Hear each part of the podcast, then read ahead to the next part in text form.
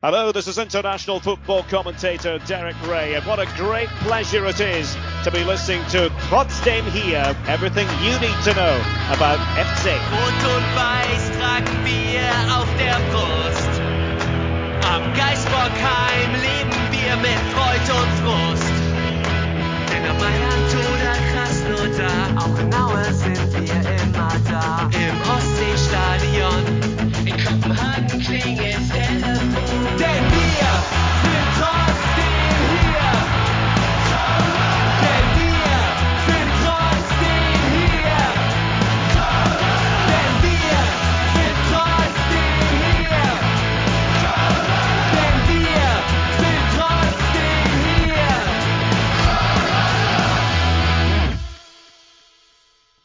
Hamburg, Buxtehude und Hattingen rufen Müngersdorf. Herzlich willkommen zur Folge 241 des Trotzdem hier Podcasts. Heute reden wir über das Spiel gegen den VfL Wolfsburg und versuchen diesen Punkt gegen die zahnlosen Wölfe irgendwie einzuordnen. War der Punkt nach einem teilweise sehr mutmachenden Auftritt die Wende? Der Fan sieht es vielleicht so. Oder war es gegen diese Wolfsburger Mannschaft einfach zu wenig? Das sagen manche sogenannten Experten. Wir auf jeden Fall werden das jetzt alles analysieren. Der erste Offizielle in dieser Runde, das bin heute ausnahmsweise ich. Mir an meiner Seite steht assistierend in Hamburg die Saskia zur Verfügung. Hallo Saskia. Moin und Tag aus Bamberg. Experte oder Fan? Äh, natürlich Experte, ich bitte dich. Okay. mein zweiter Assistent heute, normalerweise sitzt er in Hattingen im Keller. Heute ist er, ja, auf Augenhöhe. Hallo Marco. Hi, hallo. Ich bin, Dich- äh, dich- bin Fan und, und Experte. Ich bin beides. Wow, Podcast-Experte. Da bin ich gleich gespannt, was bei rumkommt. Ja, die anderen trotzdem hier Mitglieder haben aus unterschiedlichsten Gründen sich heute K.O. gemeldet. Deswegen haben wir einen Aufruf gestartet und haben als viertes offizielles Organ, welches ich hiermit ganz herzlich begrüße, den Chat mit in unsere Aufnahme reingerufen. Hallo Chat. Hallo. Hallo, hallo, Jo. Chat, hallo. Ja, ihr beiden, ich habe es ja gerade schon mal gesagt, einmal vorweg so als ähm, Eingangsstatement, ähm, war das die Wende? Haben wir jetzt wieder alle Hoffnung oder hätte mehr rausspringen müssen nach diesem Spiel? Also, Wende glaube ich nicht. Wende wäre gewesen, wenn wir gewonnen hätten. Ich glaube, da hätte ich so ein bisschen, ein bisschen dieses, dieses Gefühl gehabt. Ähm, dann wäre ich wahrscheinlich auch mit einem besseren Gefühl in das, in das kommende Spiel gegangen. Ähm, ich habe es in der Vorbesprechung schon kurz gesagt. Also bei mir war so ab der 70., 75. das Gefühl, ah komm FC, da geht was, da geht was, da geht was, weil man da halt wirklich gemerkt hat, okay, bei Wolfsburg ist die Luft raus.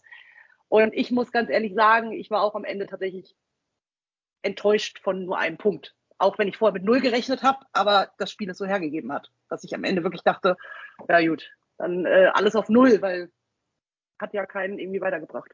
Marco. Ich bin da nicht so weit von weg, weil wir halt immer noch so auf der Stelle treten. Irgendwie, weiß ich nicht, kommen wir nicht näher ran.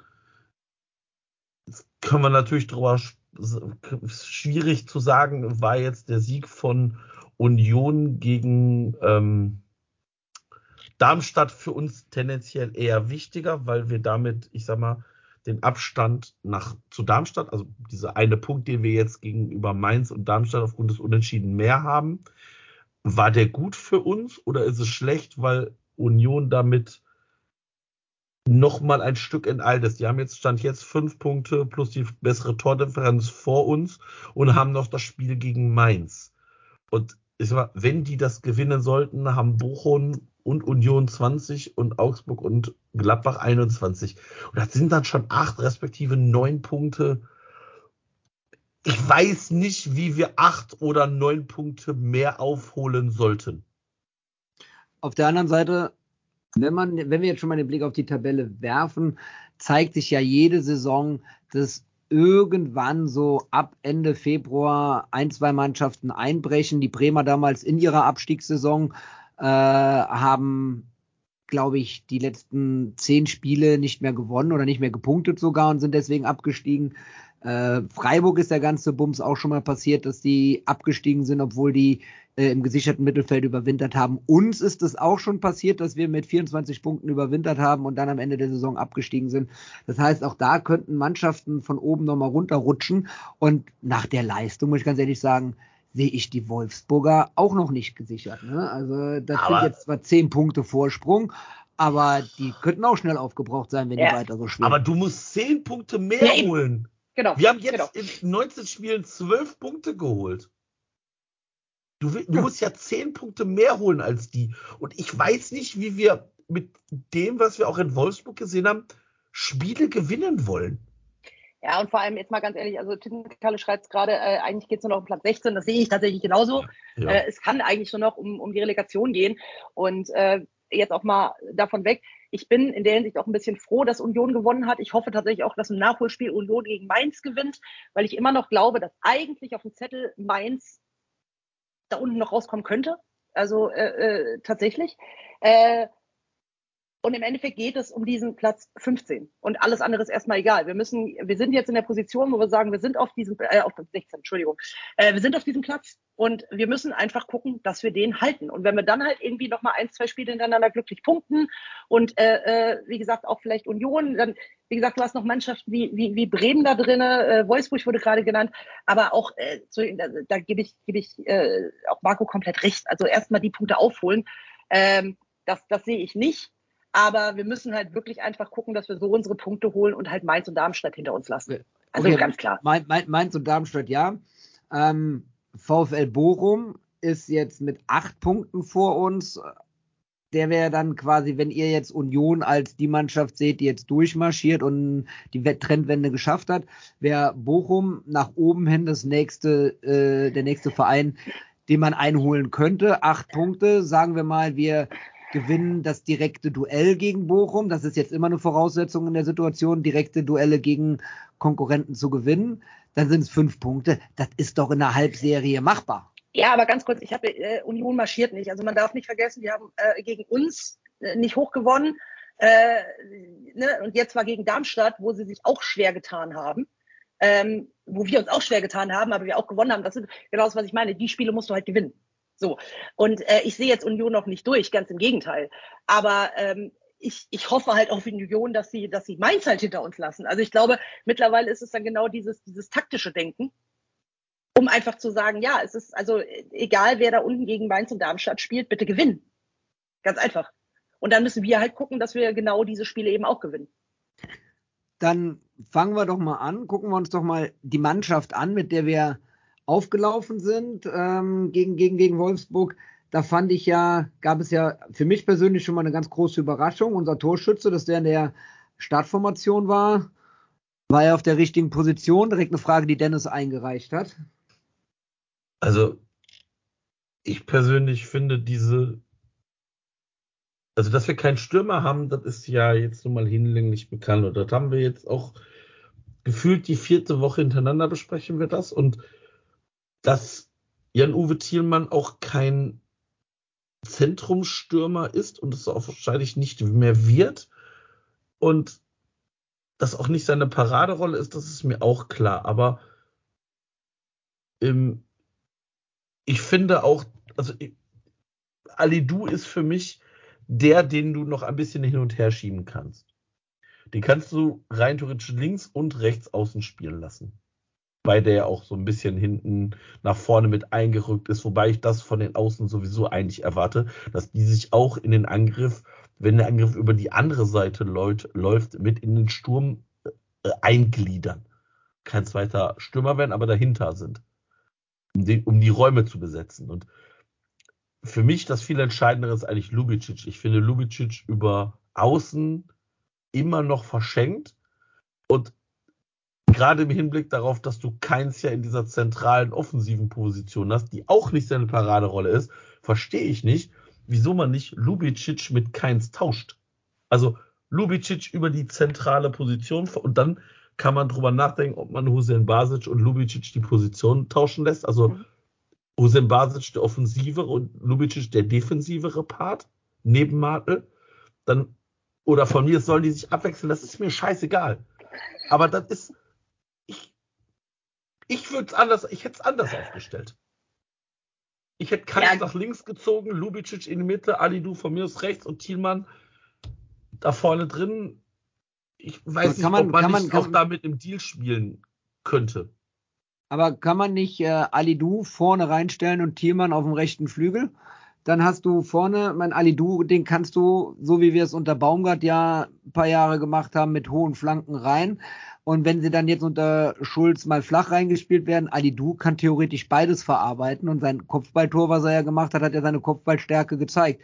Wäre das dann nicht bei der Aufstellung hier die bessere Variante? Stoßstürmer Alidu und Thielmann dafür mit seiner Geschwindigkeit über den Flügel?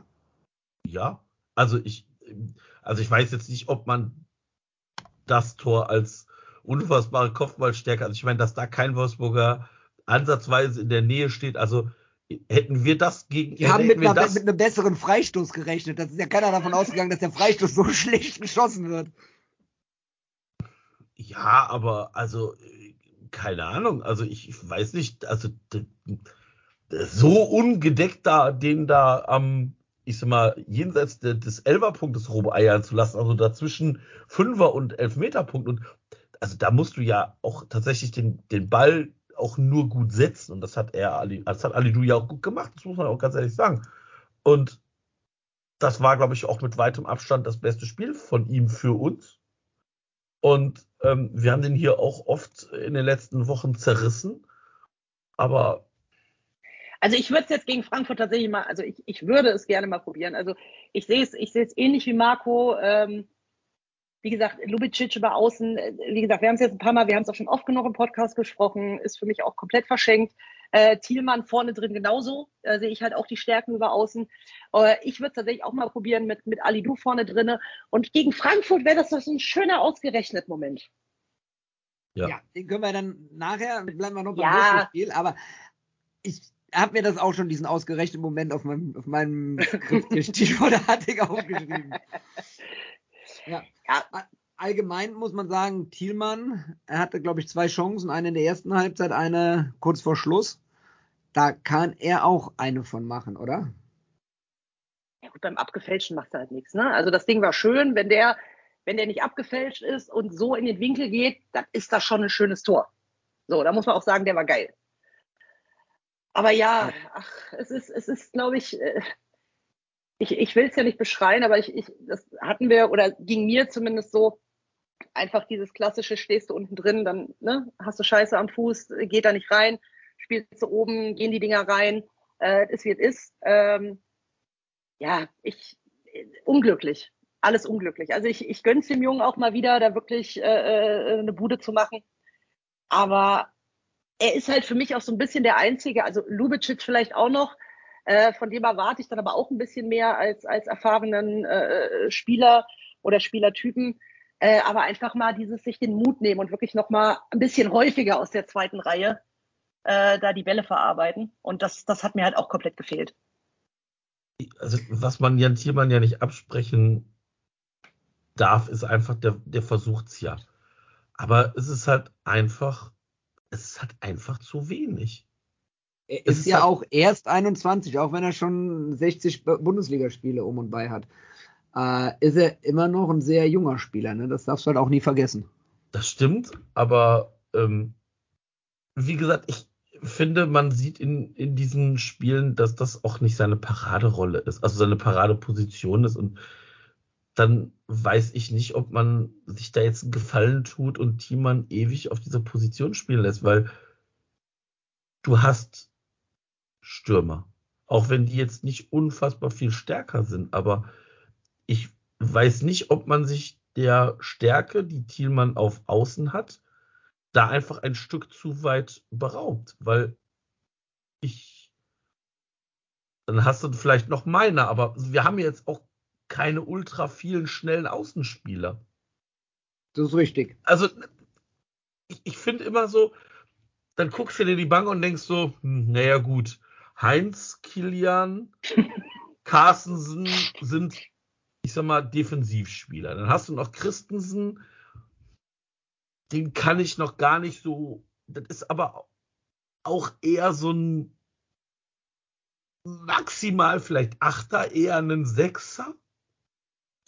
Dann hast du einen Justin Deal, wo du sagst, hm, ja, gut, kann diesen, diesen Moment vielleicht mal generieren, aber dem fehlt ja einfach, also dem fehlt einfach Erfahrung in diesem Profibereich und du merkst, und ich finde, das sind halt auch so die Spiele, wo du halt siehst, wo halt die Unterschiede zwischen Regionalliga und Bundesliga Fußball sind. Also, ich finde, da sieht man bei Deal gerade sehr gut, wo einfach auch die, die schon viel zitierten körperlichen Defizite tatsächlich wirklich noch da sind. Und das ist auch ganz normal und das ist auch wahrscheinlich, ist auch gar nicht schlimm. Aber das siehst du halt in diesen Spielen. Und dann hast du noch einen Linden Miner, der mich an dem Spieltag, wo ich auch dreimal gedacht habe, Junge, was machst du da? Also, ja. ja, also das haben wir auch schon so oft gesagt, dass wir gesagt haben, so, jo, dann, wenn der richtig gut, also wenn der richtig viele Tore schießen würde, dann wäre der auch nicht mehr da. Ja, natürlich nicht. Der wäre ja nie zum FC gekommen. Genau. Und was ich, finde, man sieht unter Timo Schulz ein bisschen mehr Fußball spielen. Das finde ich auch. Bis zum 16er des Gegners. Also und, dann, und dann siehst du aber auch, dass wir einfach da ultra viel Qualität eben nicht haben. Und da denke ich mir immer so, hm, gut. An der, Stelle, an der Stelle bietet sich ein äh, Verweis auf unseren vierten Offiziellen an, auf den Chat. Da hat der Telei, Telei 68, keine Ahnung, wie es ausgesprochen wird. Hashtag Swordemon. hat, hat geschrieben, verlieren wir nicht langsam den Blick auf die Realität. Man kann sich immer alles schönreden, aber es war einfach kein gutes Spiel und Veränderung ist nicht großartig zu sehen. Und weiter unten schreibt er nochmal, in der Zeugnissprache kann man sagen, der FC ist stets bemüht. Ist es vielleicht auch das, was wir mal realisieren müssen, dass der FC in dieser Saison das Maximale gerade aus sich herausholt? Nee, das sehe ich nicht. Also ich glaube, ich glaube, dass das mehr möglich ist, aber ich meine, es ist ja, wenn man mal überlegt, ja, wir haben mit Hector und Skiri zwei wichtige Spieler verloren. Wir haben zwei Spieler verloren. Nicht mehr und nicht weniger. Das mögen vielleicht sehr wichtige Spieler gewesen sein, so im, im Aufbau und auch von mir aus in der Kabine. Aber. Aber auch in den Toren. Skiri war in der Rückrunde äh, auf jeden Fall der, der erfolgreichste FC-Torschütze. Äh, ich glaube sogar auch in der Liga der erfolgreichste äh, Mittelfeldspieler. Ähm, ja, weil er Tor, aber auch, Torsch weil Tore, er, genau, weil er aber auch Tore Platz hatte. Genau. Ja, weil er also, sich den also, aber auch erlaufen hat. Ja, genau. Also nochmal, dass, dass Skiri einer der wichtigsten Spieler und Hector, die, also ich sag mal, dass Hector und Skiri die wichtigsten Spieler letztes Jahr bei uns waren. Das bestreite ich auch gar nicht. Aber wir dürfen doch jetzt nicht so tun, als ob der FC jetzt das Spielen einstellen muss, nur weil zwei Spieler nicht mehr da sind. Das, Nein, ist, ich, das ist mir zu einfach. Das ist mir zu einfach gemacht, weil da nimmt man die ganze Verantwortung nämlich aus den Spielern weg und der Großteil der Spieler war letztes Jahr auch schon da, ne? Ja, und ich, ich glaube tatsächlich, und also ich spreche jetzt ein bisschen, bisschen aus, aus persönlicher Sicht. Also ich glaube, dass ich mir vielleicht sogar auch ein bisschen mehr von dann doch, also vor allem diese Saison von, von Davy Selke erhofft habe, bin ich ganz ehrlich. Ähm, ja. Ich habe mir mehr von Luca Waldschmidt erhofft, bin ich auch ehrlich. Ähm, und dann muss man halt ganz ehrlich sagen, also wenn wir jetzt mal und noch, ne, Side Note, äh, ich fand es tatsächlich gut, dass äh, Timo Schulz äh, Chiges mal zu Hause gelassen hat. Äh, fand, ich, fand ich im Vorfeld so, ach guck, äh, alles klar. Ist auch irgendwie mal ein Zeichen, ein Statement. Ähm, aber Unsere Stürmer ja, wissen, wo das Tor steht. Ja, ja genau. Nein, und da muss man ja auch ganz ehrlich sagen, dass wir ja einfach auch vorne drin eben nicht die Qualität haben. Und äh, du, äh, dann auch nochmal rückblickend, du hattest halt vorher einen, einen, einen äh, Typen wie Modesta vorne drin, der, und da muss ich sagen, der halt wusste, wo das Tor steht, um es mal übertrieben zu sagen. Ähm, aber äh, jetzt mal als kleinen, kleinen Vergleich. Ich hatte mir eben jetzt auch äh, am, am Wochenende irgendwie bei, bei Union kurz reingeschaltet. Ne? Und wenn ich dann halt zum Beispiel sehe, mal blöd gesagt, aber wie, wie Hollerbach da vorne rumwirbelt und dann ja auch das, das Tor macht, weil er halt wirklich da vorne bullig und äh, immer versucht und immer versucht und einer geht halt rein. Ähm, aber ich finde, so ein Typ Stürmer fehlt uns halt. also mir geht es jetzt nicht um Hollerbach selber, aber ich, ich finde, hätten wir vorne einen, einen Typen drinne, wie es gegebenenfalls damals Novakovic war, wie es Modest war und so weiter, ähm, dann würde das auch ganz anders aussehen. Und der fehlt uns halt komplett, wie gesagt. Also Da Davy ja Selke mein- ist, ja, Vielleicht, vielleicht so ein bisschen die Hoffnung gehabt, so ein, so ein Wirbler da drinnen mit dem Waldschmidt zu haben. genau, genau. Und der ist Äh, für mich, also ich muss ganz ehrlich sagen, so, so, so ähm, überrascht ich damals war, als wir ihn verpflichtet haben. Und es war für mich auch so die Klasse, okay, kommt in Wolfsburg nicht zum Zug, kommt zum FC, hat irgendwie nochmal so seinen zweiten Frühling vielleicht und so weiter. Ähm, habe ich halt komplett nicht gesehen und finde ich halt irgendwie schade, weil äh, als man damals so, in, bevor er auch zu Wolfsburg ist und sowas, war das ja schon so ein krasser Typ. Also ich hätte halt nicht gedacht, dass als er damals verpflichtet wurde, dass ich, äh, äh, dass der zu uns kommt. So. Und äh, da war ich schon so ein bisschen euphorisiert und äh, das hat sich aber mittlerweile einfach komplett gelegt. Ähm, an der Stelle möchte ich auch noch mal, äh, erneut nochmal auf den Chat verweisen. Da ist nämlich eine schöne Diskussion im Gange. Der RW 1948 und auch Tittenkalle haben auf die äh, eben auf das eben äh, getroffene Zitat vom Telei, danke für die Aufklärung, ähm, hatten, haben darauf geantwortet, dass äh, man schon sieht, dass unter Timo Schulz die Mannschaft zumindest stabiler wirkt und dass man vor allen Dingen vom, vom Spielaufbau, aber auch von, von, der, von, der, von der Art des Spiels ähm, schon sieht, dass es eine Änderung gibt.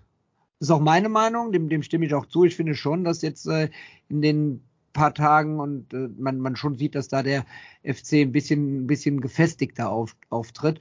Auch wenn äh, nach zwei Minuten natürlich äh, Chabots Bein Schlimmstes verhindert hat. Ja, wie gesagt, Ja. ne, auch gerade im Chat, es fehlt ein Goalgetter. Goalgetter. Also das ist halt wirklich Ja. so, so ein klassischer Knipser vorne drin. Und wie Ja. gesagt, äh, da, den haben wir überhaupt nicht im, in, in, im, im Kader. Gar nicht. Aber wir haben auf der linken defensiven Position einen neuen Jonas Hector im Kader. Vielleicht. Was meint ihr? Wie ist das Potenzial von besser. Boah, ich weiß nicht, ich weiß nicht, ob man jetzt, das ist genauso, wie man immer gesagt hat, oh, das ist der neue Lukas Podolski. Ich weiß nicht, ob man den Spielern diesen, diesen Stempel aufdrücken sollte, weil ich glaube, dass das den Spielern nichts bringt, der neue Lukas Podolski, der neue Jonas Hector zu sein. Max war Finkgräfe, war Max, auch Max bewusst Finkgräfe darf gewählt. gerne der neue Max Finkgräfe sein, ähm, weil ich glaube, der macht sehr, sehr vieles sehr, sehr gut.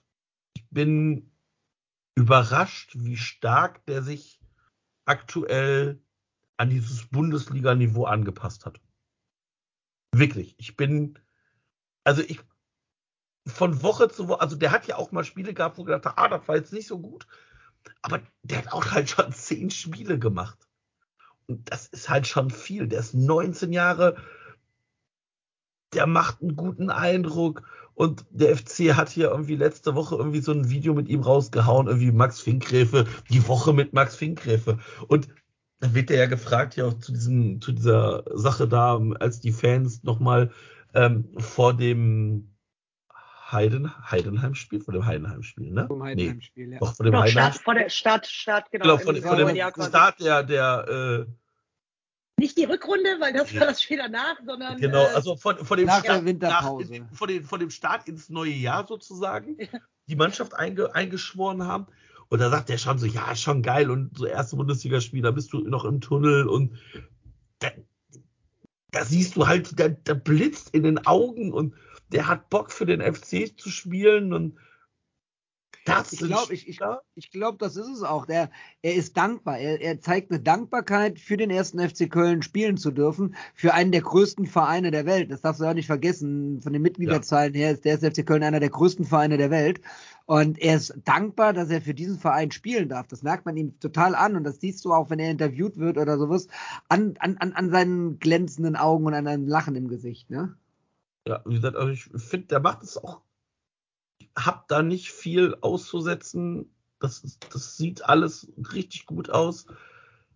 Und das könnte einer sein, an dem man Freude hat, weil er hat 2004 Jahrgang, also ne, das ist ja noch einer der ganz jungen und wie gesagt, ich hatte Max Finkgräfen vor der Saison nicht auf dem Schirm, bin ich ganz ehrlich. Ähm, wenn man dann mal so ähm, guckt, dass man wie andere das sehen, die sagen schon, ja, Max Finkgräfe war auch schon bei der U19 halt einer der herausragenden Spieler. Und ähm, aber ja, das äh, macht schon Spaß. Ja, und dann müssen wir halt Seht wieder so ehrlich sein. Entschuldigung. Nee, mach du mal weiter. Nein, äh, ich, ich sehe es, also wie gesagt, für mich äh, tatsächlich auch besser Mann auf dem Platz und ähm, da müssen wir halt jetzt wirklich nur, also und das sage ich so wie es ist, äh, nicht, nicht direkt wieder in, in, in Euphorie verfallen. Äh, das haben wir in den letzten Jahren oft genug gemacht, weil ich einfach denke, ähm, dass, ähm, äh, warte mal ganz, ganz kurz, ich muss mal ganz, Weg ist sie, ich übernehme. Ich weiß zwar nicht, ob ich jetzt das Gleiche sage, was. Ich äh, habe auch gerade, ich habe überlegt, so, wie hat sie den Satz angefangen? äh, ähm, ja, Nein, also, aber, aber äh, Finkgräfe hat ja mich mit einer Aktion an Thielmann von vor zwei oder drei? Jahren erinnert, die Grätsche. ja, ja, Was war das für ein geiles Ding? Also diese Grätsche gegen Paredes war für mich auf, auf einem Niveau zu sehen mit der Grätsche von Thielmann damals gegen Dortmund. Ja, Äh, wie der das Ding da weggegrätscht hat, muss ich ganz ehrlich sagen, mit 19 Jahren im 10. Bundesligaspiel so abgebrüht dazwischen zu gehen. Man muss sich auch überlegen, was passiert, wenn er nicht den Ball, sondern den Mann trifft. Ja. Also, völlig richtig. Also ich fand auch, der, der, der spielt unbekümmert und das, was auch Hans Ingo geschra- schreibt, der darf jeden Fehler machen. Also lieber macht ihn Max Finkgräfe als Benno Schmitz. Also in meinem, in meinem, in meinem Ranking im Kopf. Weil, weil ich erwarte von Benno Schmitz einfach mehr als von Max Finkgräfe. Das ist halt auch ganz logisch. Ja, dem seine Noten sind immer höher im Schulsystem, ne? Also ist auch ganz normal, weil wir alle wissen, dass Benno Schmitz deutlich erfahrener ist, deutlich mehr verdient und auch deutlich mehr Bundesligaspieler hat. Ob, also ob, man, ob Max Finkgräfe jetzt der bessere Fußballer ist, das wird die Zeit auch vielleicht zeigen. Also, aber ich finde, er hat sehr gute Anlagen, er macht das wirklich gut und da gibt es aktuell eigentlich nicht viel, was ich daran auszusetzen habe. Was, wo man jetzt natürlich aufpassen muss, ist, man darf diese Spieler nicht als die neuen Heilsbringer sehen. Also deswegen habe ich gerade, also deswegen hatte ich vorhin gedacht, so, boah, ich weiß nicht, ob man denen einen Gefallen damit tut, zu sagen, ah, das ist ja der neue Jonas Hector oder der neue Lukas Podolski, weil ich könnte mir, also ich könnte mir durchaus vorstellen, dass das auch so ein Spieler mal lähmen kann. Also die, die Aussage habe ich ja bewusst so gewählt, weil genau das will ich ja, wollte ich ja auf diesen Punkt wollte ich ja rauskommen. Ich mag Vergleiche von, das sind unterschiedliche Menschen, unterschiedliche Spieler, auch unterschiedliche Spielertypen und die haben eine Gemeinsamkeit, das ist die Position. Und Ja, äh, genau. das, das, deswegen mag ich solche Vergleiche auch nicht. Ähm, und man hat es ja auch damals gesehen, als wir damals abgestiegen sind, als Podolski sein erstes äh, äh, ähm, Profijahr hatte, was man in ihn alles da reingesetzt hat, äh, in Hoffnung und so weiter. Ne? Und der FC ist am Ende trotzdem abgestiegen. Das können diese jungen Spieler gar nicht alles so abfangen. Äh, er, da, da, dafür musst du einfach viele Jahre Erfahrung sammeln und das Ganze dann auch routiniert auch mitbegleiten. Deswegen gibt es ja auch in den Mannschaften Hierarchiestufen. Und da ist einer, der aus der Jugend hochkommt, in der Hierarchie ganz unten und der darf dann halt auch die Hütchen zusammensammeln und das Tor tragen und die Bälle ins Netz packen und in das, das Ballnetz in die Kabine tragen. Also das gehört auch alles mit dazu. Auch Ja, alles ich- im Lernprozess. Aber ich glaube, der, zumindest habe ich so den Eindruck, dass Max Finkgräf jetzt auch nicht der Typ ist, der sagt, ah nee, das mache ich jetzt nicht. Nein, ähm, um Gottes Willen.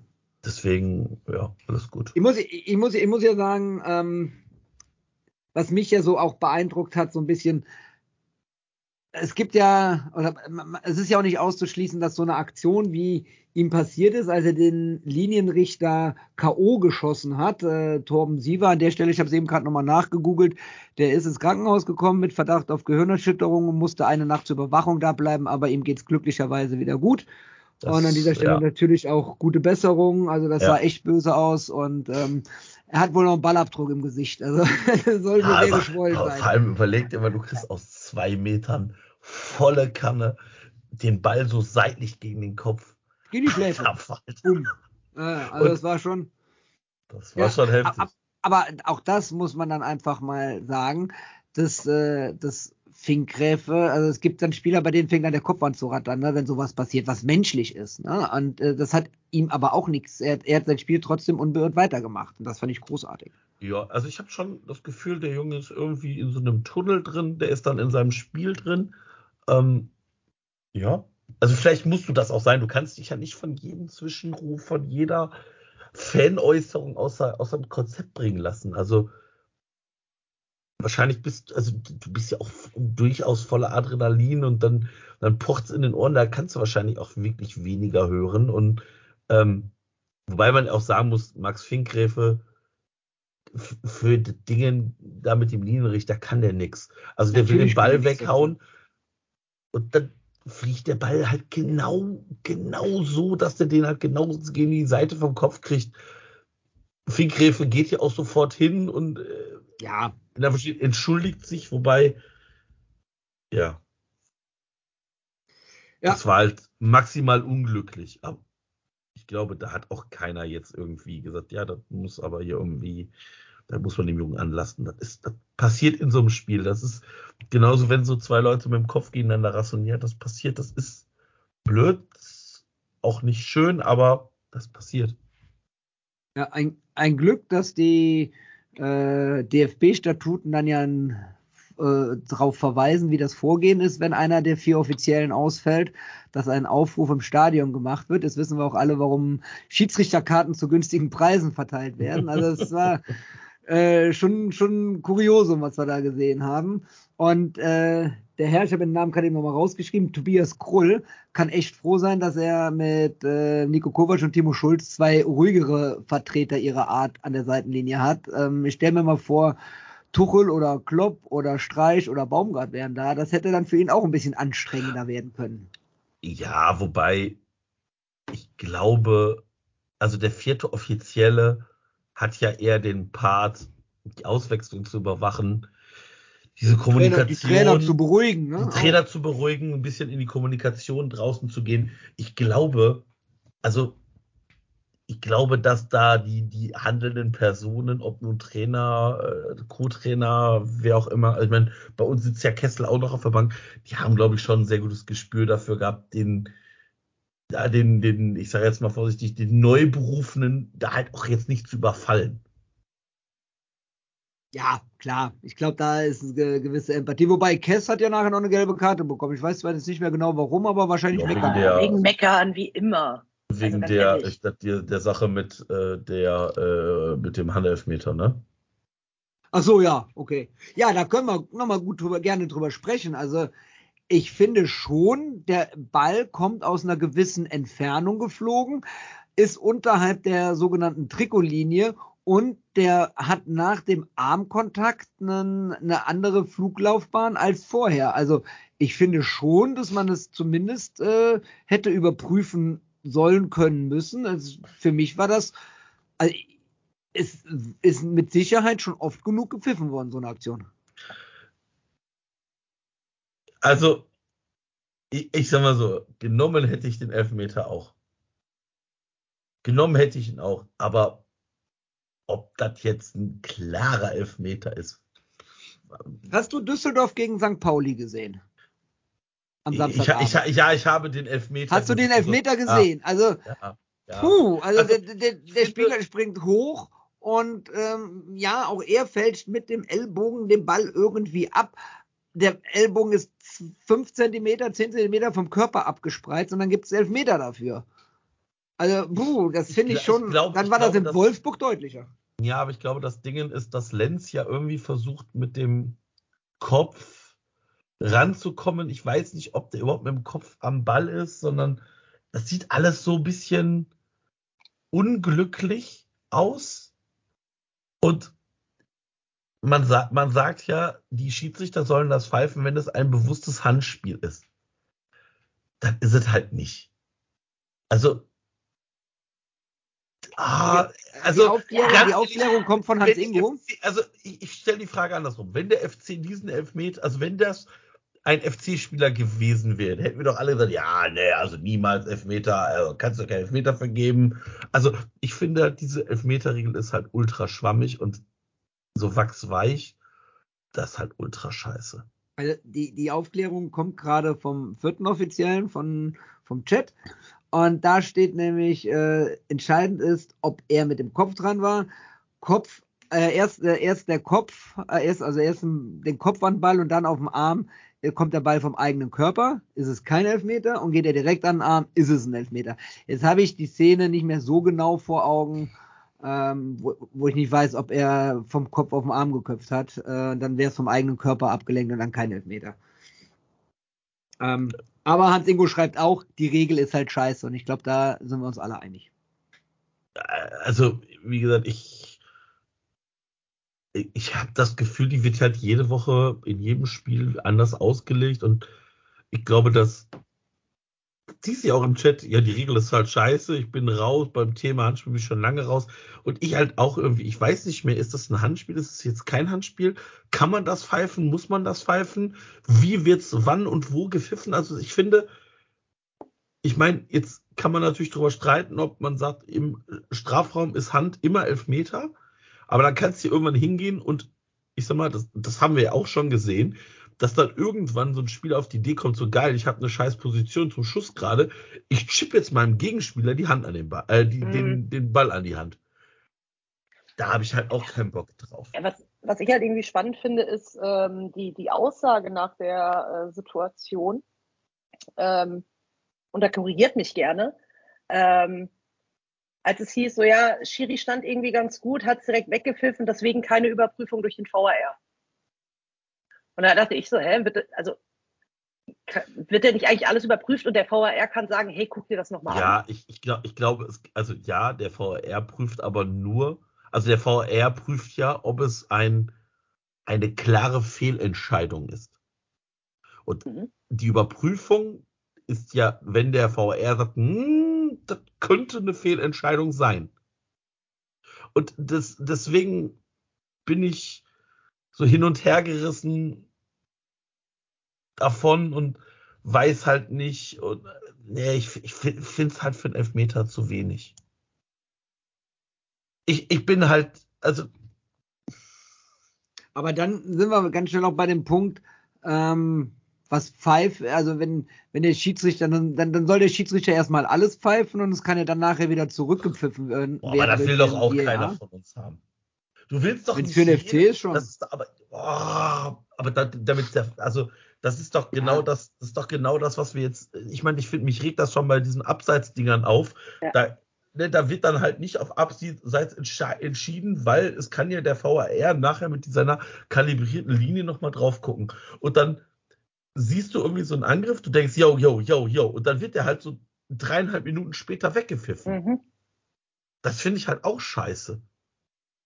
Und oh, ich, also wie gesagt, für mich ist das keine klare Fehlentscheidung. Ja, den kann man, den kann man geben, den Elfmeter.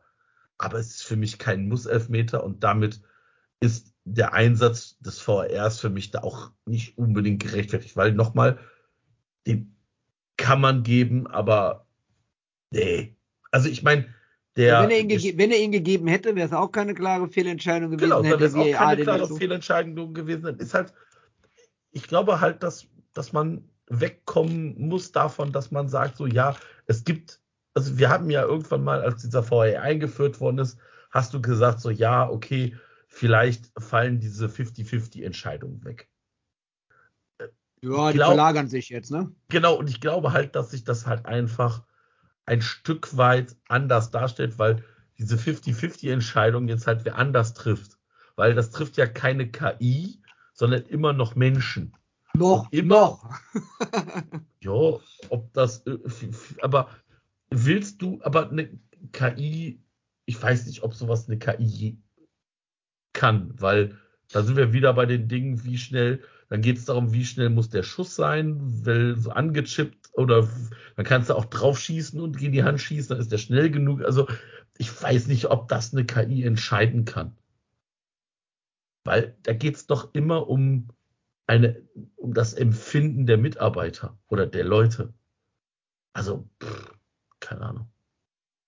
Also, auch hier, danke, Chat. Ich finde das wahnsinnig cool, wie aktiv ihr seid. Der Frank schreibt zum Beispiel, ähm, dass der Ball nicht am Kopf war und der Arm nicht angelegt war, also ein klares Handspiel, also ein Elfmeter war. Und äh, dass er im KSTA gelesen hat, dass der Schiedsrichter wohl kurz Rücksprache mit dem VAR gehalten hat und ähm, dass äh, der VAR gesagt hat, kein Handelfmeter.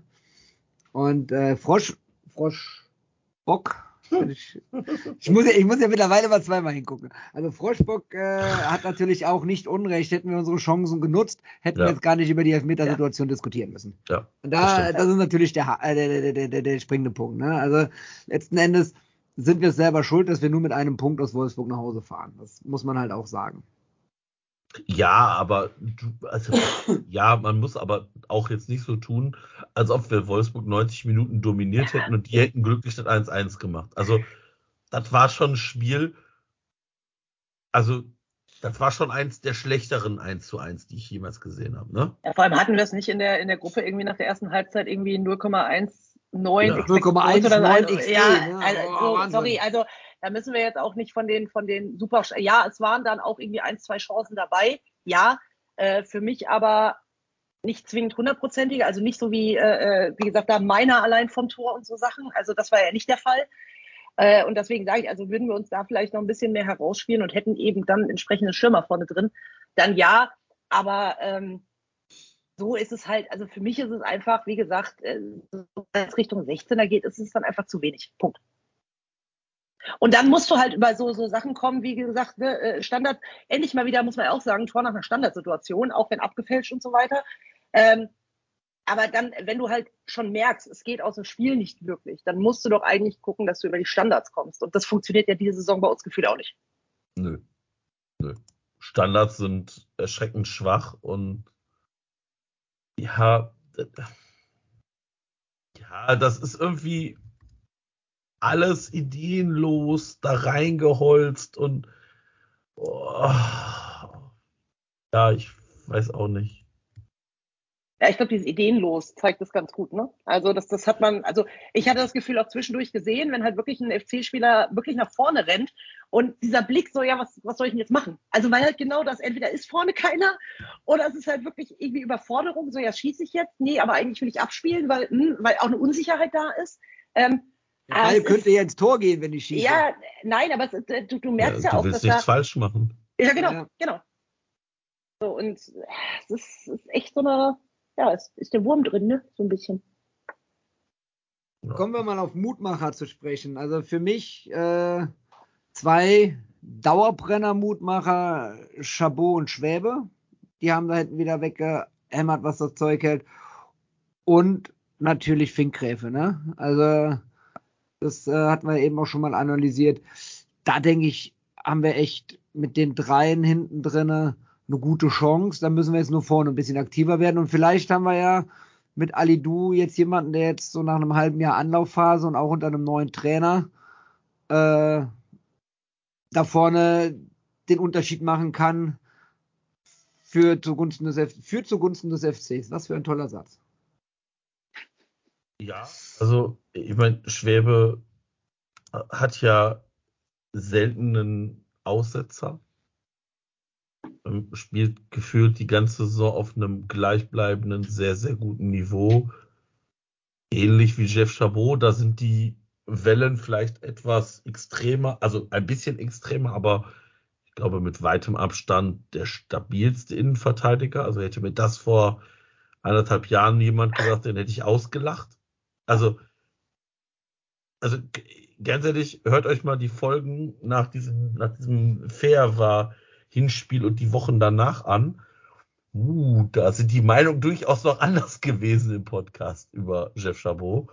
Und ähm, ich hoffe, dass Ali Du, dass, also dass ihm dieser Treffer auch ein bisschen Mut gegeben hat, weil ich hatte auch bei Ali Du immer das Gefühl, so ja, der kommt rein und dann immer mit sehr viel Engagement und sehr viel aber das war alles so halbseiden und wenig durchdacht und immer einen Tacken zu schnell für sich selber auch. Und dann denkst du dir so, Junge, mach doch mal ein bisschen langsamer und vielleicht ein bisschen konzentrierter. Und das ist aber ja auch noch ein junger Kerl. Also ich glaube, man vergisst dann immer, wie, wie jung diese Spieler sind, weil ich gucke jetzt mal rein, der ist 22. Ja, da hat er nicht so viel Bundesliga-Erfahrung. Ja. Frankfurt hat auch nicht so viel gespielt, ne? Ja, aber also der ist halt auch erst 22. Das muss man dann auch mal sagen, ne? Und ich, ob der dann jetzt 27 oder 23 oder 24 Bundesligaspiele hat, das ist eigentlich relativ egal. Aber ich finde, der Auftritt war mit weitem Abstand sein bester beim FC. War jetzt auch ehrlicherweise nicht so schwierig. Ja, und über Max Finkgräfe haben wir vorhin schon sehr, sehr viel gesagt. Also ich, richtig guter Typ, der dem FC da hinten gut tut. Und ich meine, man muss ja auch mal sagen, Noah Katterbach ist auch wegen Max Finkgräfe aktuell auf dieser Position maximal Nummer drei. Hat er denn, hat Noah Katterbach jetzt eigentlich schon beim HSV unterschrieben für die nächste Saison oder?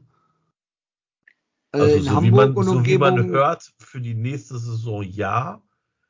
Also man ist da, aber äh, zumindest ist da ja noch nicht so raus, ob äh, der FC, der HSV und äh, Katterbach sich auf äh, einen Deal einigen können auf einen Deal. ja, ich wollte, ich wollte oh, nicht, danke Marco. Ich ui, ui, ui. Das ist mir gerade aufgefallen. Ähm, also, also ich glaube, ich würde es Noah Katterbach wünschen, ähm, weil das hier nichts mehr wird. Das Aber Thema, bitte, bitte, bitte, sollte jetzt im Winter noch was Richtung HSV gehen und das Szenario mit der Relegation eintreten, da hätte ich aber keinen Bock auf Noah Katterbach. Ich sage nur ausgerechnet. Ja, aber ob dann ausgerechnet Noah Katterbach, äh, Jatta oder wer auch immer dich abschießt, ist mir dann auch egal. Ähm, ich glaube, nur, also nur, was man ja bei dieser ganzen Konstellation von sich vor Augen halten muss, ist Noah Katterbach hat einen sehr gut dotierten Vertrag beim 1. FC Köln. Ähm, den er damals. Nee, den Held-Vertrag hat er, ne? Ich weiß nicht, ob das Horst Held war oder wer das damals war. Zur damaligen Zeit halt auch für uns halt völlig nachvollziehbar mit dem Gang in die zweite Liga seinen Vertrag auf, aufgebessert. Ähm, ich weiß nicht, wo der Bruch bei Noah Katterbach war. Ähm, ja, RW 1948 schreibt, Katterbach äh, verdient wohl 1,5 Millionen Euro im Jahr. Das sind auch Zahlen, die ich so ungefähr mal gehört habe. Ähm, und wenn du überlegst, dass, dass du dir halt jetzt 700.000 Euro ungefähr sparst oder 750.000 Euro für ein halbes Jahr, sollte, sollte man tun, weil wenn der Spieler keine Rolle mehr spielt, ich weiß nicht, inwieweit der HSV und Keller, ob es da um Ablösesummen geht, um, ich, ich weiß es nicht ich, ich weiß es ehrlicherweise nicht und äh, ja. Aber ich wünsche Noah Katterbach alles Gute. Vielleicht wäre es gut, da einen Schlussstrich zu ziehen, weil man ja auch schon klar kommuniziert hat, dass es für Noah Katterbach ähm, nicht bei den Profis hier weitergeht und er maximal in der zweiten Mannschaft spielen wird. Und wenn du dann erzählst, yo, du hast dann einen Spieler, der 1,5 Millionen Euro verdient im Jahr und äh, in der zweiten Mannschaft bei uns spielt und wir jetzt auch nicht unbedingt auf Rosen gebettet sind, auch wenn wir vielleicht nächstes Jahr, also im, im Sommer nicht trans, keine Transfers tätigen können, sind das trotzdem 1 oder 750.000 oder 800.000 oder wie viel auch immer, aber genug Geld, dass man sich sparen kann. Mhm.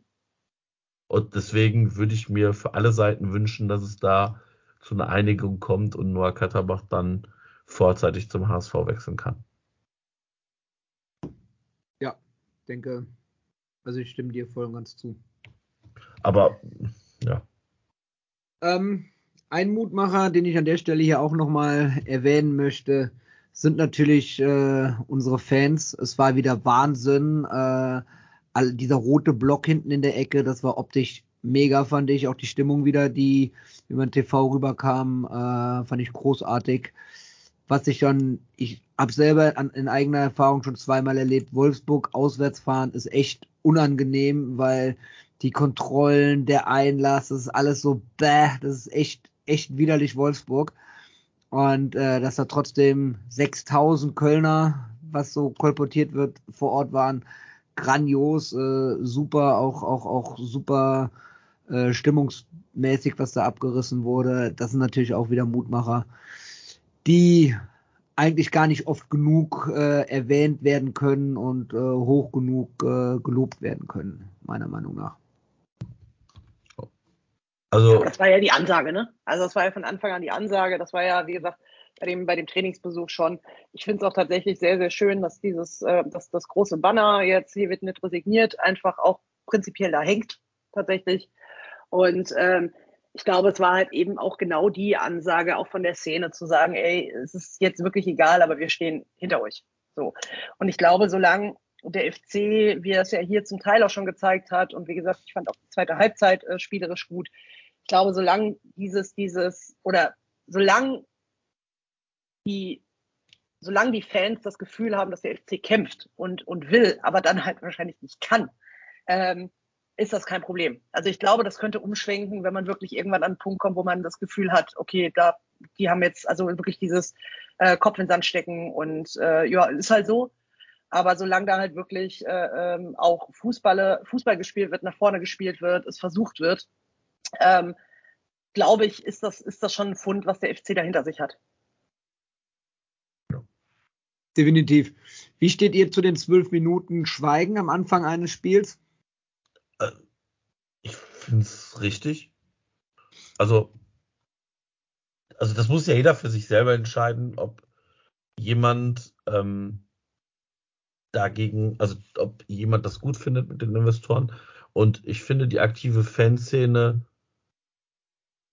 macht das richtig, weil das, ob man jetzt da, weiß ich nicht, Münzen schmeißt, Tennisbälle schießt, ich glaube aber, diese zwölf Minuten zeigen, wie viel, also wie viel wirklich die Fans in so einem Stadion ausmachen. Und es ist jedem selbst überlassen, zu rufen, zu schreien, zu singen. Und bin das, ich sehe das ein bisschen anders als der Frank. Der Frank sagt, schreibt ja gerade, dass ihm auf den Sack geht, äh, was, aber was sollen denn die Fans machen? Sollen die das, das 199. Plakat gegen Investoren im Fußball machen? Das interessiert doch keinen. Und ich möchte an der Stelle einmal ganz kurz meine Frau zitieren von Samstag. Das fand ich, das finde ich so ein gutes Beispiel. In den ersten zwölf Minuten äh, kam sie dann an und hat dann gemeint, gab läuft das Spiel schon, ist ja so ruhig. Oder der erinnert mich ja wie, an der, wie in der Corona-Zeit, wo keine Zuschauer im Stadion sind. Das ist ja total scheiße, das macht ja gar keinen Bock.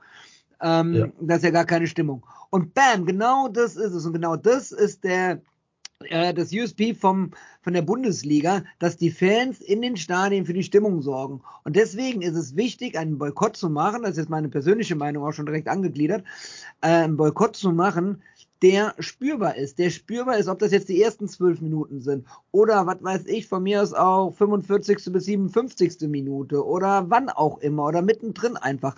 Aber einen Boykott zu machen, der spürbar ist, wo die Leute sehen, das passiert, wenn ihr wirklich äh, uns verkauft, dann ist hier irgendwann Zappenduster, dann ist keine Stimmung mehr. Das finde ich total legitim und ich persönlich finde es gut, dass da was ist. Natürlich finde ich es schade, die Mannschaft nicht anzufeuern. Natürlich habe ich auch mehr ähm, Bock darauf, dass Stimmung im Block ist und auch mehr äh, Spaß daran, wenn das dann über die, über die TV-Anlage rüberschallt. Aber das ist ja nicht Sinn und Zweck des, des Boykotts dann. Und deswegen finde ich es schon in Ordnung, dass die aktiven Fanszenen diverser Vereine äh, das durchziehen. Ich meine, in der dritten Liga wir wissen ja, dass mein, mein Schwager spielt ja bei Preußen Münster, da zieht auch Preußen Münster damit. Die machen die ersten zwölf Minuten auch keine Stimmung in der dritten Liga, die eigentlich von dem Investoren-Deal, Klammer auf noch, Klammer zu, nicht betroffen sind, ziehen es trotzdem mit durch. Und äh, auch gestern im Derby gegen Rot-Weiß Essen, wo sie in Führung gegangen sind, innerhalb der zwölf Minuten. Und deswegen finde ich schon wichtig, dass da die Fanszenen an einem Strang ziehen und man merkt es ja, wie man an den Aussagen meiner Frau äh, nachvollziehen kann. Also nochmal, das, ich will auch gar nicht hier irgendwie meine Meinung aufzwingen. Deswegen, also ich, ich bin da nur halt anderer Meinung als Frank oder äh, 30 Lottner 30. Ich finde es eine gute Form des, der Kritik. Man könnte jetzt auch zwölf Minuten pfeifen. Aber ich, ich meine, wie sehr das die Fernsehsender nervt, dass da zwölf Minuten Schweigen ist sieht man daran, dass es in jedem Spiel, dass es in jedem Spiel, wo es ist, thematisiert wird. Und das sorgt einfach dafür, ich meine, dass, dass jetzt Sky das jetzt nicht politisch äh, einordnet und sagt, naja, hm, okay, vielleicht sollten wir da alle mal drüber sprechen, was Investoren im Fußball machen, weil die ein Teil des Ganzen sind. Das ist mir völlig klar. Aber ich finde es halt völlig legitim, wenn, wenn die Fans sagen, Nö, wir, das ist unsere Form der, der Kritik, unsere Form des Protests und die wählen wir. Also, wie gesagt, ich finde, da gibt es durchaus schlimmere Formen und äh, ja.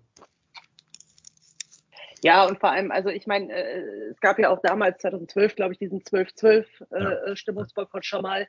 Und da muss man ja auch ganz ehrlich sagen, da war es ja dann wirklich nur so, dass nach zwölf Minuten dann einfach Alarm war im Block und alle also ich kann mich noch so ein bisschen dran erinnern, weil das war dann wirklich auch so, die kommen, ach so, jetzt ist hier schön Stimmung und so weiter.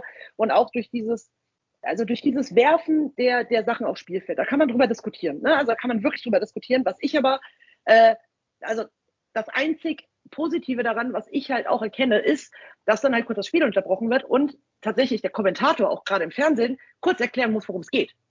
Weil das war damals bei den 12-12-Protesten nicht so. Man hat zwar kurz gesagt, ja, die Fans protest äh, also protestieren halt, weil ne, irgendwie dies, das, jenes. Und jetzt ist es aber wirklich nochmal deutlich, dass genau darauf aufmerksam gemacht wird. Und ähm, das geht halt sonst unter. Und wie gesagt, man hat es ja gesehen, also es ist ja, man muss ja, es ist ja nicht der, der erste Stimmungsboykott, den wir in der Bundesliga haben. Also deswegen, also ne, das hatten wir vor, wie gesagt, über zehn Jahren schon mal. Und es hat sich halt nichts geändert. So, und ich glaube, dieses Ganze immer noch mal ausreizen, was kann man machen und diese kurzen Unterbrechungen, ist für die Spieler scheiße? Ja, sehe ich ein. Also ich glaube, wenn du gerade so im Spiel drin bist und dann musst du da irgendwie zehn Minuten Pause machen, weil das Spielfeld geräumt werden muss, ist Kacke. Sind wir, sind wir ehrlich. Aber es ist halt genau diese Aufmerksamkeit, die es dann vielleicht auch braucht. Ja. Ja. Die Aufmerksamkeit, die es vielleicht noch braucht, ist jetzt nicht mehr VfL Wolfsburg. Oder habt ihr zu dem Spiel noch was zu sagen? Ansonsten würde ich gerne auf den nächsten Gegner zu sprechen kommen. Ausgerechnet. Auf beiden Seiten. Auf beiden Seiten. Hm, nee, nee, es wird, nur auf, es wird nur auf einer Seite sein. Skiri trifft. Ja, nicht. wahrscheinlich. Der Skiri ist doch gar nicht da, oder? Ist, ist denn noch ein paar. Tunesien ist doch schon ausgeschieden, oder? Ja. Du, du klickst Boah, wir sind richtig gut vorbereitet. Du klickst doch, du, klick, du, du, du klickst doch immer, man hört dich doch immer klicken während der Aufnahme. Uh, ähm, Oder hier, vierter Offizieller. Was ist mit Tunesien? Was ist mit, was ist mit die Tunesien? Keine Ahnung, ob der aus. Was weiß ich? Ich glaube, glaub, die sind raus. Äh, Junge. Also Ägypten ist raus, dann ist Tunesien auch raus. Sie sind nebeneinander. So. ja, kommen wir mal drauf zu sprechen. Eine gute Aussage. Ägypten ist raus, dann ist Tunesien sicherlich auch schon ausgeschieden. Tunesien spielt. Das ist richtig, die sind schon ausgeschieden. Sagen ja, siehst du? Glaub mir doch. Ich ja. bin doch informiert und vorbereitet. Sind wohl nicht über die Gruppenphase rausgekommen, wie ich das sehe. Gut, kommen wir mal, kommen wir, kommen wir mal auf das Spiel. Jetzt, jetzt hast du mich, jetzt recherchiere ich das. Tunesien ist tatsächlich mit äh, zwei Unentschieden und einer Niederlage ausgeschieden. Ja. Frankfurt hat zwei Siege und ein Unentschieden äh, im Januar. 1-0 in Leipzig gewonnen, 2-2 gegen Darmstadt und jetzt 1-0 gegen Mainz. Was sagt das für uns für, für Samstag? 18.30 Festung Müngersdorf? Da ist halt kann, was drin, ne? Also, äh, würde würd ich auch sagen. Nein, pass auf. Äh, was, ich, was ich bei Frankfurt ganz interessant finde und äh, was, was man so ein bisschen aus der Frankfurt-Bubble mitbekommt, ist halt diese komplette, also dass Frankfurt einfach nicht konstant spielt. Und ja, sie haben ein gutes Spiel gegen Leipzig gemacht, wobei Leipzig ja auch gerade ein bisschen am Schwächeln ist, ist ja auch einfach so. Ähm, aber dann ist es genau der Punkt. Du spielst gegen Darmstadt, den Tabellenletzten. Und kriegst es nicht hin, dieses Spiel zu gewinnen. So, und jetzt will ich nicht von einem Derby reden, weil, also wie gesagt, da, äh, um Gottes Willen, das, ich glaube, das wird auch ein bisschen hochgeschossen. Aber, Frankfurt ähm, und Derby? Gegen Darmstadt. Frankfurt und Darmstadt. Ach so, also okay. Frankfurt, ja. Darmstadt. Ich wollte so. gerade sagen. Ähm, nee, und, und, und deswegen glaube ich tatsächlich, ach, ich bin wieder so, ja, okay, einen Punkt könnte man mitnehmen. Nein, also ich weiß es nicht. Es ist, ist wieder genau das. Also ich glaube, wenn Frankfurt einen schlechten Tag hat, wir vielleicht einen ganz guten Tag haben, äh, wie gesagt, schön Samstagabend, Flutlicht, Müngersdorf, äh, könnte laut werden. Also von beiden Seiten. Äh, Frankfurt ist ja auch für, für ganz guten Support äh, bekannt. Ähm, ja, äh, also ich, ich glaube, ich wäre kein FC-Fan, wenn ich nicht sagen würde, da geht was. Also muss man ja auch ganz ehrlich sagen. Aber ja, wird trotzdem ein schwieriges Spiel, glaube ich. Also, wenn man ich habe am, ich, hab- sorry, ich habe am Freitag das Spiel von äh, Frankfurt gegen Mainz geguckt. Da musste, musste auch schon ein bisschen was passieren. Also, auch das war halt nicht gut, ne? Genau. Also, Ja, die tun sich halt auch, die sind ähnlich wie das wir. Also Tor die tun sich war halt halt- gegen Mannschaft. Gegen halt Mannschaften auch unten super schwer. Unfassbar rausgespielt, ne? Das war auch schon so, wo du denkst so, wow, irgendwie schon ein bisschen zurechtgeduselt, aber die haben schon eine gute Truppe und ja, wenn man mal auf die Statistiken guckt, 107 Mal gab es die Begegnung jetzt. 40 Mal hat der FC gewonnen, 35 Mal Frankfurt, 32 Mal unentschieden.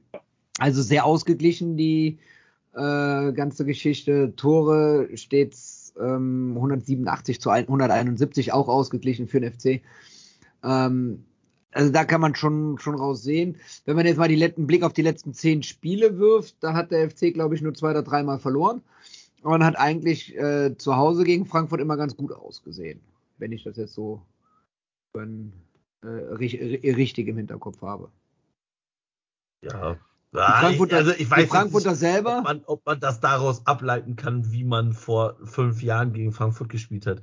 Aber das natürlich nicht, aber ähm, du hast ja, du hast ja deine Gegner, gegen die du immer gewinnst und du hast deine Gegner, gegen die du immer verlierst. Und das, äh, da, da geht, das macht dir auch im Vorfeld. Irgendwas muss das ja mit einem machen. Und äh, dementsprechend greife ich jetzt nach dem Strohhalm. Ja, also wird, wird, wird mir ein ergaunertes 1-0 wird mir reichen. Ja. Von mir aus gewinnen Ja. wir auch 7-0. Also mir, ich hätte jetzt nichts gegen einen Sieg einzuwenden. Ähm, ich, ich weiß halt nicht, ob die Qualität der Frankfurter, ob die aussieht, ja, dass, dass die sehr wankelnd sind, das ist mir auch schon aufgefallen, aber Gegen, gegen, gegen Darmstadt 2-0 in Führung und spielen dann am Ende 2-2. ja.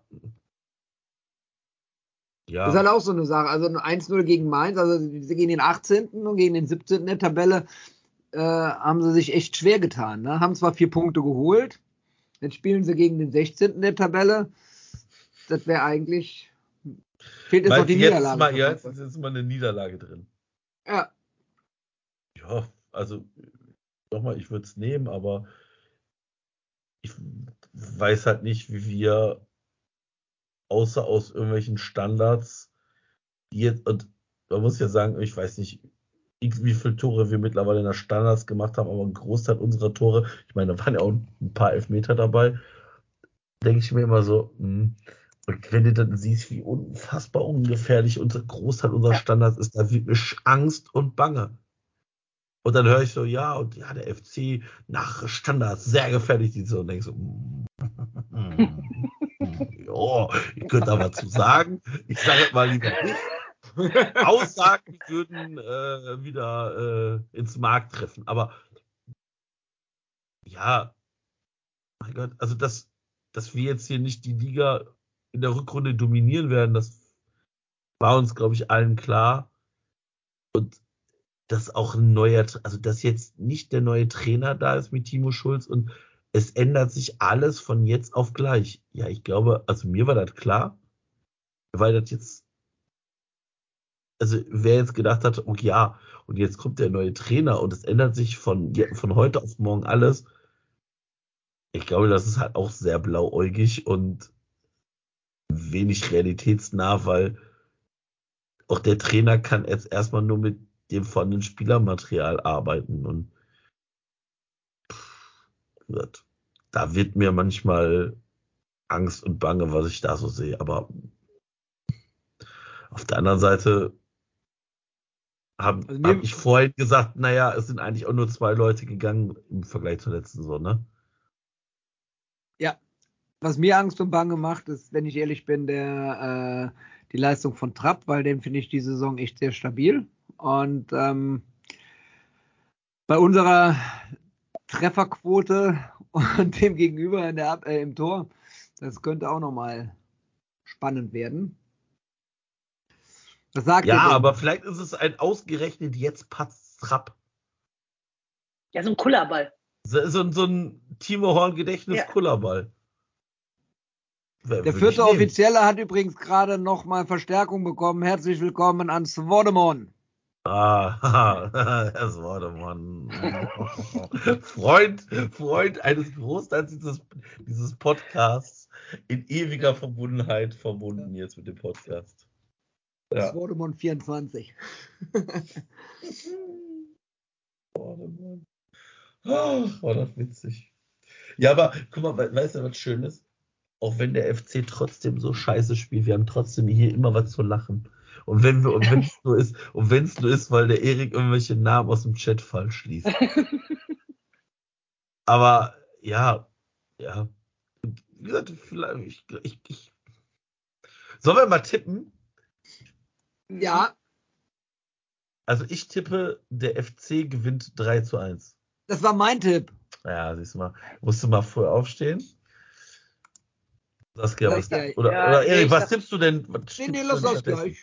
Nee, nee, ich, ich, jetzt muss ich wieder überlegen. Ja, siehst du. Ähm, Eigentor von Frankfurt in der Das wär auch 91. geil. Minute. 1 Skiri. FC. Ja, Skiri. Skiri angeköpft und der macht irgendwie, äh, wird angeköpft im Strafraum und macht so ein Köpf Frankfurt ins Verderben. Oh ja, Ali, Ali, du, Ali Du schlägt eine Flanke rein und Skiri köpft in ins eigene Tor. Finden. Oh ja, würde ich nehmen. Würde ich nehmen. So, ich, ich, ich verweise jetzt auf den Chat, auf den Namen, den ich nicht aussprechen werde. Und sag Trotzdem mal. 2-0. nee. Nee, das, kann, das kannst du nicht aussprechen. Kritzü. Nee, Quatsch, nee. FC, am Ende ist irgendwas mit FC. Ich hätte jetzt Krisiu gesagt, aber naja. Man kann es natürlich auch kompliziert machen. Ich sag einfach 2-0. Und ähm, ein Tor Alidu natürlich. Und Aus- Ist zweite- RZ, ist zweite Tor. Ganz ehrlich, RZY ist jetzt nicht sch, also, sch, also, sch, sch, also ich, nein, ich habe damals, nein, ich habe damals einen, äh, einen, einen, einen, Klassenkameraden gehabt, der hieß quasi so geschrieben äh, Pritzibilla und zwar Pschibilla. Deswegen. okay, das ist Ja. polnisch und schreib mal bitte in Lautschrift deinen Namen, wie das ausgesprochen wird. Nur für den Erik. Nur für mich. ja. Ja. Ähm, ich sag, ich sag, wir kriegen Elfmeter. Also keins ein Elfmeter-Tor und äh, so, so, so, so für den ruhigen Ausklang des Spiels, damit man so ein Mhm. bisschen durchatmen kann und denken kann, wow, toll. Boah, Ja. Elfmeter krieg ich ja immer. Ja, Panik nee, auf. auf Gottes Willen, genau. Ali, Ali Also- auf Freistoß und keins Elfmeter. Das heißt, wir haben zwei Standardtore. Wir werden unsere Standardbilanz weiter beibehalten. Ach, ja, wenn ihr das sagt. Müngersdorf wird ausverkauft sein. Wie viele tausend Frankfurter? 5.000, 6.000? Bestimmt, Ja, oder? sechs, sechs gehe ich ich von von aus, ja. aus. Also ich gehe von aus, also die werden wahrscheinlich ihr Gästekontingent abrufen, ist ja Ja, in der plus Regel X, ne? genau plus X, die so Plus noch X, irgendwo anders genau. eine Karten haben. Also, ja. Solange es nicht so wie bei den Biene Mayas ist, dass die überall im Stadion schwarz-gelb verteilt sitzen. Ja, ich glaube, dafür mögen sie, also dafür mögen die Szenen sich mittlerweile einfach zu wenig, muss man ja auch ganz ehrlich sagen. Ja, das stimmt. Aber ähm, nö, also ne, es ist ja, es ist ja auch, äh, wenn man überlegt, dass mit dem ICE Sprinter ne, fährst halt die irgendwie 45 Minuten von Frankfurt nach Köln. Ähm, Freitag, nee, Samstagabend, äh, Flutlicht, äh, kannst doch schönen Abend in, in Köln machen. Also das, wird Geil, schon. du, bist mit, dem- äh, du bist mit dem ICE schneller von Frankfurt in Köln als ich mit der S-Bahn von Buxtehude in Hamburg? ja, ist richtig. Geil. Ist richtig ja. Das ist ja Ja. Wahnsinn. Du brauchst ja. auch länger dann ins Stadion als mit dem ICE von Frankfurt bis nach Genau. Ja, Köln. das, Genau. ja. genau. Ähm, ja, aber äh, wie gesagt, also das, ich, ich glaube, von der Stimmung her wird das schon ziemlich geil. Und das ist auch ein geiles Einzelspiel. Also das ist ein geil, muss man ja ganz ehrlich das ist schon, das ist ein, ein- ein Einzelspiel, was ich auch sehen will. Also von den Mannschaften her, Ja. von der Stimmung her und so weiter. Letztes Spiel vor Karneval ist Dreigestirn wahrscheinlich im Stadion, oder? Gehe ich mal von aus. So. Und vielleicht noch irgendeine Band, die da nochmal einheizt vom Spiel, wenn das denn überhaupt noch notwendig ist. Kann ich übrigens schon mal sagen, dass ich Karneval raus bin, weil ich bin in Köln. Ich werde nicht in der Lage sein, äh, Carsten. Ich, ich kann das noch nicht so greifen, das Spiel. Also wie gesagt, ich hoffe zwar auf einen Sieg, aber pff. Das kann, also ich meine, wie jedes Spiel beim FC kann das auch kolossal in die Buchse gehen, ne? Aber ja. Ja. Aber grundsätzlich müssen wir ja nicht das Spiel machen. Das ist ja wieder vielleicht ein bisschen unser Vorteil.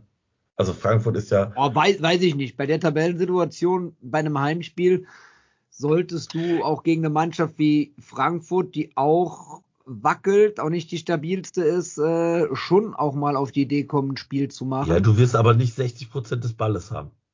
Und wir tun uns ja immer ein bisschen leichter, wenn wir nicht so lange den Ball haben. Haben sich unter Schulz die Laufwerte verändert? wir haben jetzt- Marginal, aber Wir haben jetzt nicht- 117 Kilometer gehabt bei dem Spiel gegen Wolfsburg. Äh, bei unter Baumgart waren wir immer so 5, 6 Kilometer mehr unterwegs, wenn ich das so richtig in Erinnerung waren es immer so 123, 124 Kilometer. Ja, aber trotzdem sind wir immer noch das drittlaufstärkste Team nach Heidenheim und Hoffenheim, ne? Also, Super. das ist auch geil. Mach Ja, einen, aber mach einen also- Satz mit Heidenheim, Hoffenheim und dem ersten FC Köln. ja, aber also die Frage ist ja, ich meine, das misst ja nur, wie viel Kilometer jeder läuft. Du kannst ja auch, es ist so, als wenn du sagst, boah, heute bin ich, ich bin heute zur Arbeit gelaufen und bin erstmal 20 Kilometer in die falsche Richtung gelaufen. Ist tendenziell auch eher ungültig, un, ungünstig, ne? Also, Ja, ja, also, keine Ahnung. Also nur weil du viel läufst, heißt es nicht, dass du gut spielst. Also, wir sind ja unter Baumgart in der Hinrunde auch viel gelaufen. Hat uns auch nicht unfassbar viel mehr, viel mehr äh, Punkte gebracht, ne? Also, ja, Ja. das stimmt. Gut. und ich möchte mal, ich möchte mal, ich möchte eine Frage stellen. Wie viel zu, also ich muss das, ist noch mal auf das Wolfsburg-Spiel. Wie viel Prozent glaubt ihr denn, war das eine Stadionauslastung? Meinst du jetzt wahre Stadionauslastung oder die angegebene Stadionauslastung? Die angegebene. Tipp mal bitte, was die angegebene Stadion aus, also angegebene Stadion. Äh, ich, weiß, ich, ich weiß die Zahl, das muss ich jetzt, das muss ja, äh, 25 von 30.000 waren da, was sind das? 85 Ich würd Prozent oder was? 90, 90 Prozent, 85, 90 hätte ich auch ey, gesagt. doch- die wollen die mich verarschen? Ich habe ich hab bei, ich hab, ich, ich hab bei X habe ich äh, gelesen, äh, unter, unter wahre Auslastung, da Ja, waren dann auch genau, ein paar darauf Bilder ich- dabei, irgendwie Darauf wollte ich hinaus, danke. 17.400 oder irgendwie sowas wird das dann. Also, da ist ja unfassbar, wie viel Platz da ist noch im Stadion, ne? Also, das ist, ja. Wie gesagt, ich bleibe dabei. Von Jahr zu Jahr muss man sagen, was Wolfsburg mit ihrem Standort macht, ist wirklich von Jahr zu Jahr toll. Also mit diesem kleinen Kader, mit den wenigen finanziellen Mitteln, ein richtig tolles Stadion, da fährt man gerne hin. Aber Das- was erwartet, äh, ganz, ganz ehrlich, die Leute fühlen sich, die, das sind doch junge Spieler, die fühlen sich in so einer Industriestadt auch nicht wohl. Das sind junge Menschen, die kriegst du doch nicht nach Wolfsburg, weil die, weil die, weil die Dönerbude so lecker ist oder weil die da ein Nee, tolles Museum haben. Stimmt. Genau, und deswegen gehen die nach Wolfsburg. Aber das ist doch keinerlei Identifikationsmöglichkeit mit Stadt oder Region oder sonst irgendwas. Das ist der Einzige, der das irgendwie ansatzweise hinbekommt, Maxi Arnold. Wie er auch immer er es geschafft hat. Ja, gut. Ja. Ja, keine Ahnung. Also ich meine, ich meine, ich finde es ja auch witzig, dass die Fans von VfL Wolfsburg sich gegen Investoren ausgesprochen haben. Mit Plakaten. Ja, Wo ich mir denke, so, Witzig, ja. hm, ja, das, der war gut. Aber aber ganz kurz, ihr wisst, von wem der Account äh, wahre Auslastung ist, ja, ne? ja, Nee, weiß ich nicht. Von 93. 93. Ah, okay. Und Ja, das war ja tatsächlich am Anfang als Gag gedacht und äh, sie haben es ja bis in äh, bis in die Presse geschafft damit, die das alles Genau. aufgegriffen haben und die haben sich ja intern äh, beömmelt vor Lachen tatsächlich. Okay, das heißt, das- das heißt, äh, die vier Herren sitzen dann da, kriegen die Bilder zugeschickt und zählen dann immer. Ja, So stelle ich mir das jetzt vor. Ja, genau. Zählen jeden Fan nach und verifizieren das. Auf, auf, den, auf, den letzten, auf den letzten Stadionplatz wird das runtergerechnet. Genau. Also, Apropos rechnen, lieber Marco, ich rechne mal zusammen, dass du wieder 9,48 Euro zahlen darfst. Ja, es, ey, ohne Scheiß, da spielst du schon eine so beschissene Saison, ne? Da denke ich mir so, jo, da wird ja nicht viel rumkommen hier mit Spieler, Spieler äh, äh, in der Start, in der, in der Elf des, der Woche, ne? Und da sind ja manchmal Nominierungen dabei, wie Selke von vor zwei Wochen, wo du denkst so, was ist denn hier los? Ich Er hat mein- Tor geschossen. Ja. ja gut. Wenn, also wenn ein Tor in der Bundesliga ausreicht, um in der Elf der Woche zu sein, ja, Bundesliga, herzlichen Glückwunsch. Ähm, ja, also ich, ich freue mich unfassbar für Max Hinkgräfe. Äh, erste Mal dabei in der Kicker 11 der Woche oder des Spieltags, muss man ja sagen.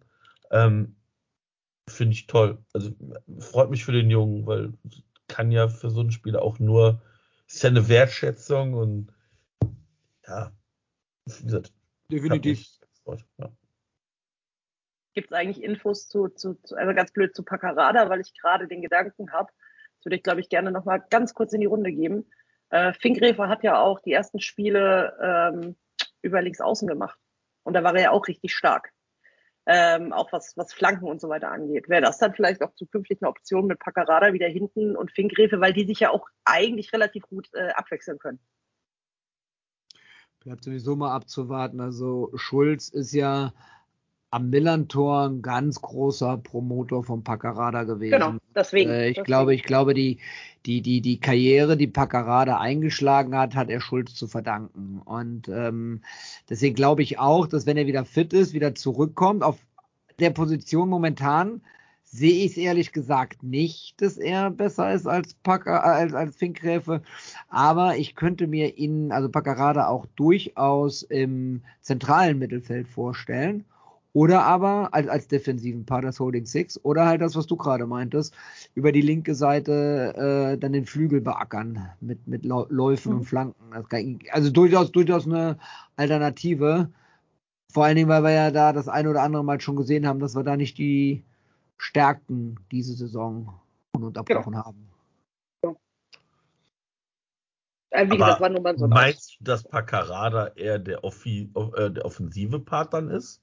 Nee, der ist, die, der, ist der, der defensivere Part in der, in der Okay. äh, Doppel-Sechs dann.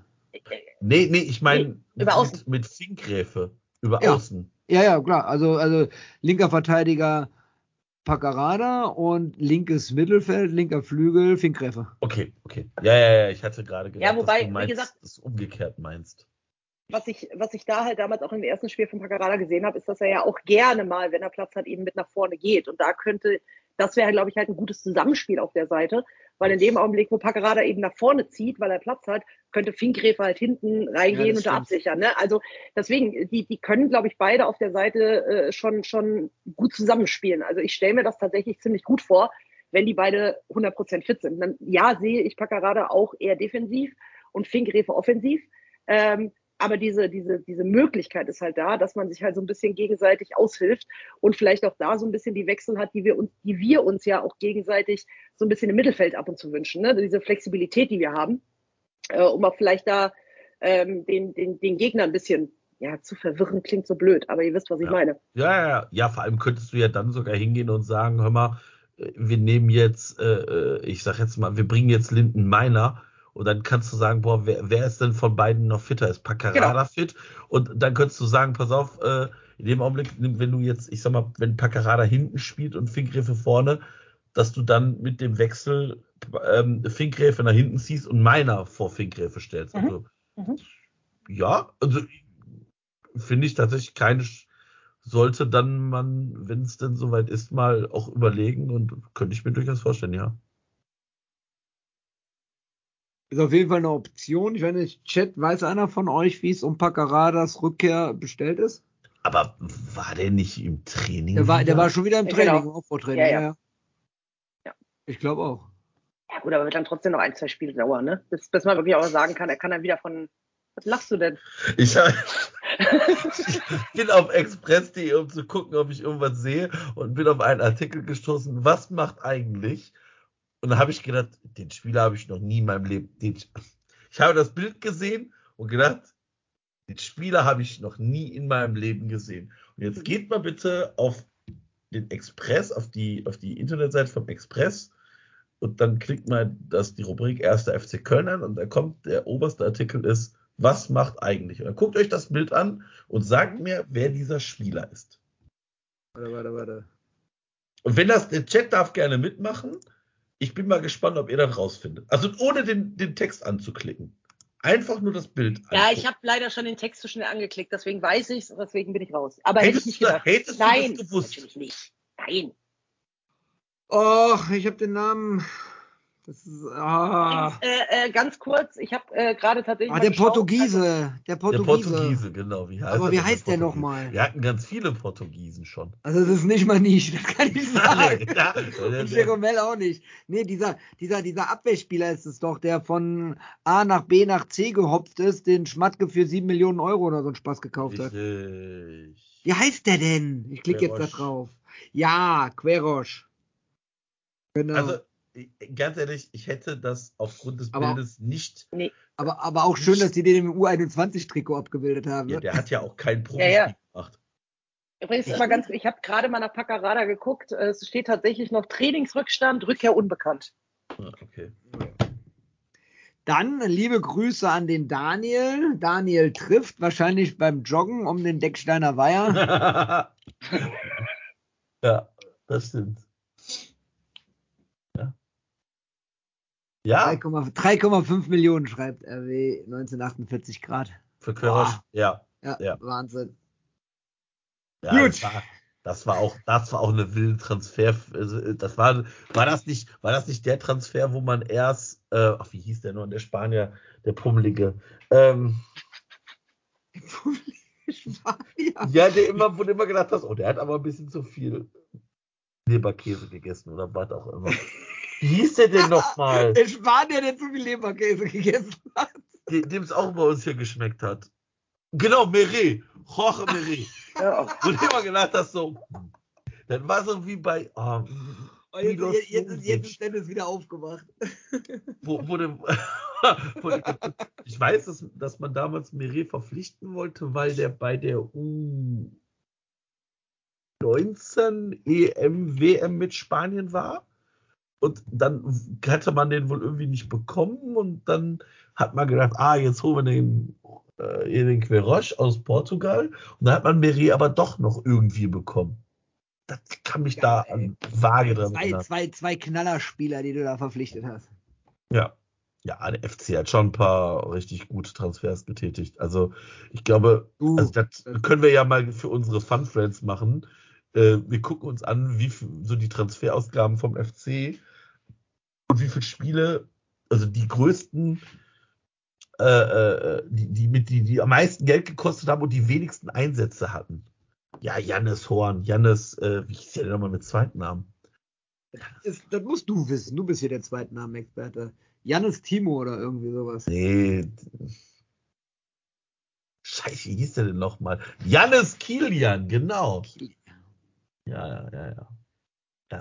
Also ja, Ja, es ja. ist, das werden wir mal vielleicht für unsere Fun Friends als nächste Fun Friends. äh, TDH Fun Friends, Family. TDH Family. Unsere Trotzdem äh, hier Family. Jetzt fragt ihr euch, was sind die Fun Friends von Trotzdem hier? Die Trotzdem hier Family geht auf www.trotzdemhier slash spenden und da werdet ihr drei Mitgliedschaften angezeigt bekommen und äh, ihr bekommt bei jeder Mitgliedschaft genau das gleiche, den gleichen Output, tut uns aber je nach Mitgliedschaftswahl einen größeren oder kleineren Gefallen, aber ihr tut uns einen Gefallen. Deswegen werdet Mitglied der Trotzdem hier Familie, indem ihr uns unterstützt, www.trotzdemhier slash spenden und dann habt ihr die Möglichkeit, Sondercontent einmal pro Quartal mindestens zu bekommen. Oder auch so Folgen wie mit Khaled Nahar, schöne Grüße an dieser Stelle, ähm, wenn du uns hören solltest. Ähm, die kommen dann 24 bis 48 Stunden früher bei euch an.